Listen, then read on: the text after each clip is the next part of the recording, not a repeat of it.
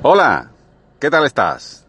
Hoy estoy grabando este episodio desde el coche. Eh, iba en el coche, he recibido un, mensaje, bueno, más bien he recibido una llamada eh, y quería compartirlo contigo, así que no he querido esperar. Me he echado a un lado, obviamente, no he seguido conduciendo, me he echado a un lado, pero te lo digo por si escuchas ruidos de coches de fondo o escuchas, no sé, de pronto alguien pitando, dando la clase o lo que sea, pues nada, que sepas exactamente dónde estoy. Te pido disculpas si en algún momento pues eh, ocurre esto, ¿no? Pero bueno, creo que también esto es interesante porque eh, así cambiamos el ambiente, ¿no? Siempre, bueno, en algunas ocasiones he grabado con ruido de fondo, otras veces se ha escuchado con un poco de eco, es, de eso me he dado cuenta después, ¿no? Pero en el momento no sabía que había eco y, y a lo mejor me ha fallado el micrófono en ese momento, en fin, bueno, desde aquí y con todos los episodios anteriores te pido disculpas, aprovecho para eso, por si en algún momento no, no se ha escuchado todo lo bien que debería.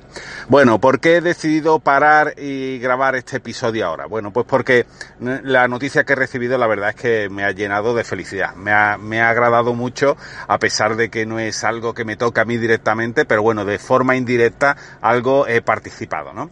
Te voy a poner en antecedentes, ¿vale? Eh, estamos hablando de una empresa que se dedica, bueno, es un taller que se dedica a arreglar motocicletas, ¿vale? Esto es un taller muy antiguo, es un taller que lleva ya funcionando unos 45 años aproximadamente. Como te podrás imaginar, la persona que abrió ese taller pues ya tiene una edad que, que está más cerca de la jubilación.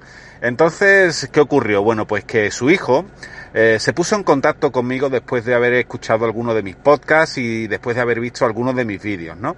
Porque en realidad el hijo, bueno, no se le daban bien los estudios, el padre insistía en que si no servía para, para estudiar, pues que se pusiera a trabajar con él en el taller, por lo menos para ayudarlo, o al menos para no estar en la calle, ¿no? Esta es una situación muy habitual, esta es una situación que se vive muy a menudo. De hecho, muchas personas empiezan con una profesión precisamente por esto, porque los estudios no se le dan bien o no le gustan directamente, porque esto, esto es otro, otra cosa también, ¿eh? que habría mucho que hablar. Esto de que no se te dan bien los estudios es muy relativo, ¿no? Yo creo que en, en muchos casos esto es una excusa, pero bueno, en, la cuestión es que no quería seguir estudiando, no le apetecía, no le gustaba y tampoco encontraba, encontraba nada que le gustase. Sí es verdad que como desde pequeño veía a su padre en el taller arreglando motos y, de mucho tipo, pues a él siempre le había interesado, pero nunca se había planteado el hecho de ponerse a trabajar con él. Lo que ocurre que ya llegada a una edad, estamos hablando de que este chico actualmente tiene 17 años, pues decidió ponerse en contacto conmigo porque quería ayudar al padre a, llevar ese taller a otro nivel, ¿no? La verdad es que este taller ubicado en un pueblo, pero es un pueblo con bastantes habitantes, es un pueblo que tiene muchos habitantes, es casi una ciudad, y la verdad es que la suerte de este taller es que está muy bien ubicado. Es un taller que está colocado, situado, mejor dicho, en un punto de la ciudad que tiene mucho paso, es muy conocido, eh, es una avenida prácticamente, eh, bueno, que por la que pasa prácticamente todo el pueblo y, además lleva allí muchísimos años, ¿no? Con lo cual, imagínate, la cuestión es que, claro, eh, durante todo este tiempo el padre ha ido creciendo en cuanto a, a, capacidad, ¿no? Empezó con un taller pequeñito, después compró el local que tenía justo al lado, que en, en su momento, según me contaba, era una frutería, la convirtió en parte del taller, en fin, fue creciendo poco a poco y todo esto lo hizo solo con ayuda de dos empleados más que fue contratando con el tiempo. Pero claro, ¿qué pasa? Que este hombre ya se está acercando a una edad de jubilación y está ya pensando más en qué hacer con el taller que en mejorarlo, ¿no? O en hacerlo crecer. Obviamente su primera opción siempre fue la de planteárselo a sus hijos, eh, pero este hombre tiene algunos hijos ya mayores y cada uno ya pues tiene su vida prácticamente encarrilada, ¿no? Uno estudió, ya está estudiando, ya está trabajando en eso que estudió, otro está estudiando fuera, eh, y este chico, el de 17 años, Javier, para ponerle nombre, pues era el único que de alguna forma podía ser el heredero, ¿no? Por así decirlo. La cuestión es que a Javier le gustaba, le gustaba el tema de las motos, pero no le apasionaba, ¿no? Según me contaba, hombre, le gustaba porque desde pequeño lo había vivido, le gustaban las motos, pero el tema de la mecánica pues no le apasionaba. Eso de mancharse las manos de grasa, pues bueno, hasta cierto punto, ¿no? La cuestión es que mmm, sí es verdad que es una persona bastante emprendedora, es una persona que siempre quiere hacer cosas, de hecho ya probó a tener aun siendo tan joven ya probó a tener algún que otro proyecto con algún amigo y tal, pero como es obvio, bueno, pues no funcionó. Vamos, digo que es obvio por la edad que tiene y porque eh, estaba ya pensando en ayudar al padre, ¿no? Con lo cual tener un proyecto propio, pues era incompatible con hacer otras cosas. Eh, la cuestión es que eh, en esta tesitura se, se, estaba moviendo cuando le hablaba al padre de que, claro, tendría que hacer algo para que ese taller pues tuviera más clientes, ¿no? Para que no dejara, eh, digamos, ese taller desatendido en el momento que él se jubilara, desatendido en cuanto a clientes. Porque como te decía, la primera opción era la de que se lo quedaran sus hijos y como los hijos pues no se podían quedar con el taller porque cada uno ya tenía prácticamente su vida hecha, eh, se lo propuso a los empleados.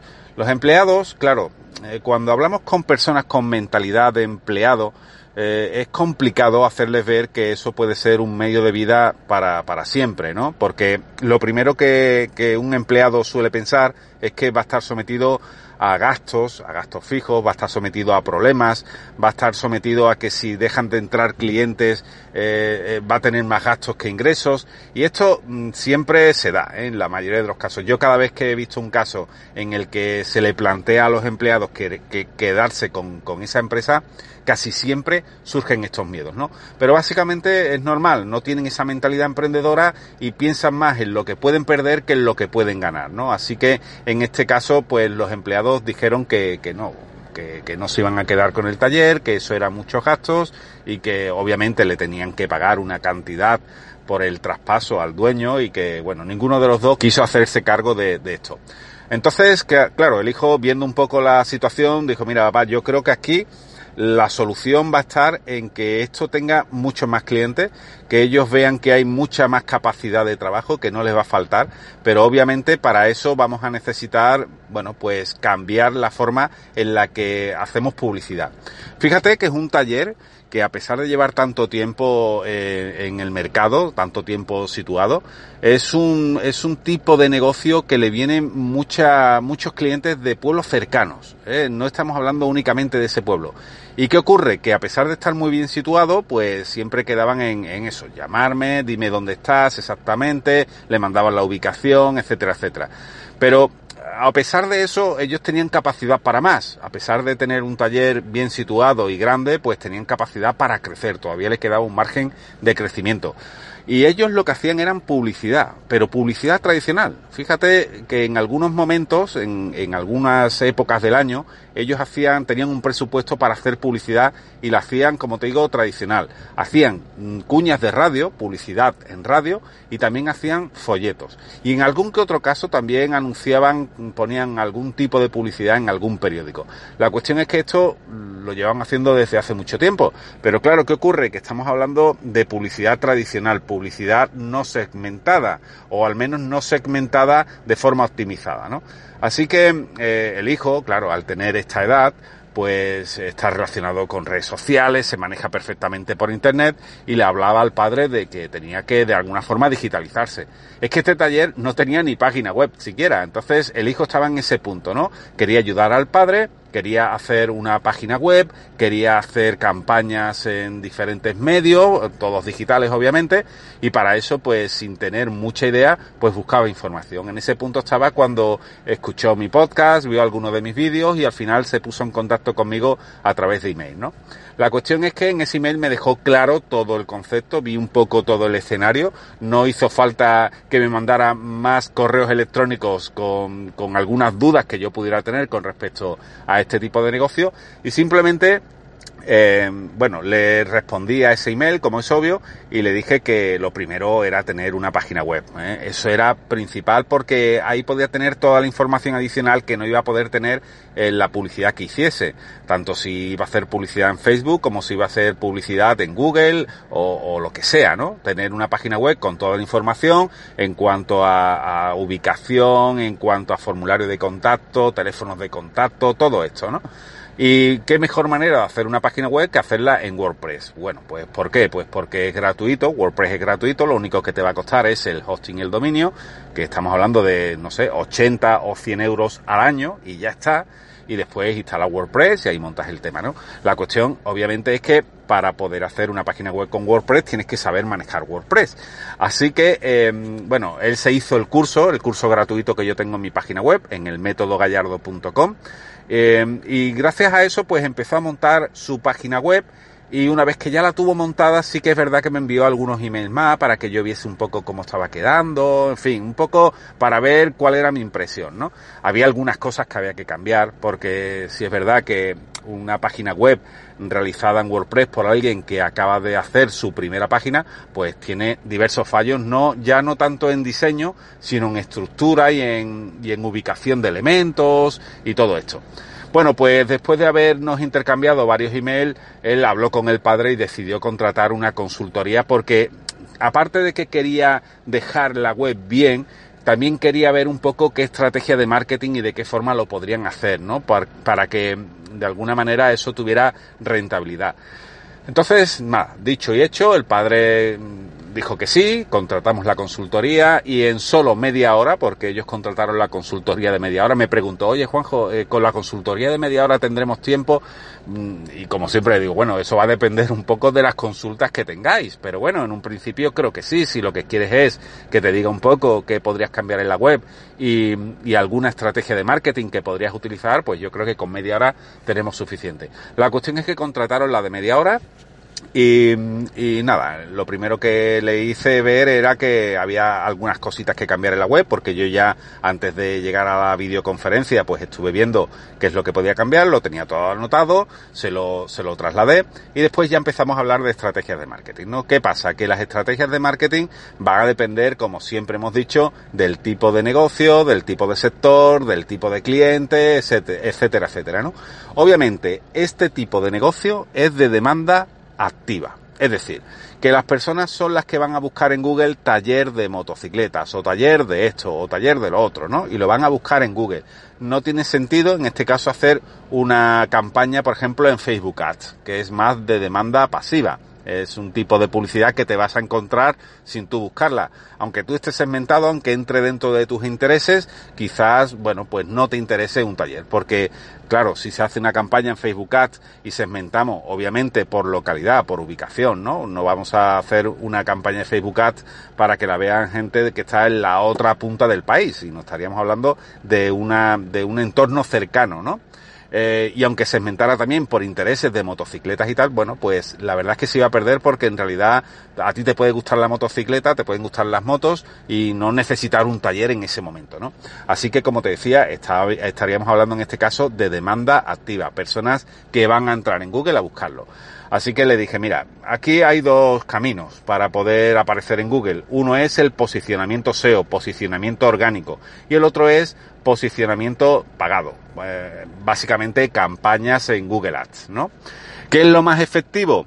Bueno, pues las dos cosas son igual de efectivas. Lo único que ocurre es que uno es más rápido que el otro. Por ejemplo, en este caso, Google Ads iba a ser mucho más rápido porque el posicionamiento SEO lleva su tiempo, hay que saber hacerlo bien, necesitas de contenido, necesitas de un copy optimizado, en fin, ya estaríamos hablando de conocimientos un poco más avanzados, ¿no? Que siempre se puede contratar, pero en este caso ellos no querían enviar presupuesto o destinar presupuesto a una agencia que, que, se lo hiciera, sino que el presupuesto que había lo querían emplear directamente en la campaña, pagarle todo ese presupuesto a Google. Así que en este caso él se iba a encargar, el hijo se iba a encargar de hacerlo. Eh, así que le dije, bueno, pues en este caso Google Ads. Estaríamos hablando de hacer campañas de Google en el que tú optimizaras una serie de anuncios, unos grupos de anuncios y siempre hay que tener en cuenta que esas campañas tienen que estar alineadas con lo que quieres que hagan. Por ejemplo, si alguien va a poner en Google eh, taller de motos en tal sitio, pues que aparezca un anuncio que lleve a esa persona directamente a la parte de contacto a la parte de contacto donde ya aparece el teléfono, asegurarse de que ahí hay un mapa de ubicación, asegurarse de que hay fotografías que identifiquen ese taller cuando la persona esté pasando, etcétera, etcétera, ¿no? Y después otra serie de anuncios relacionados con, con la reparación de motocicletas, ¿no? Pues bueno, yo qué sé, todo lo que tiene que ver con reparación de motocicletas.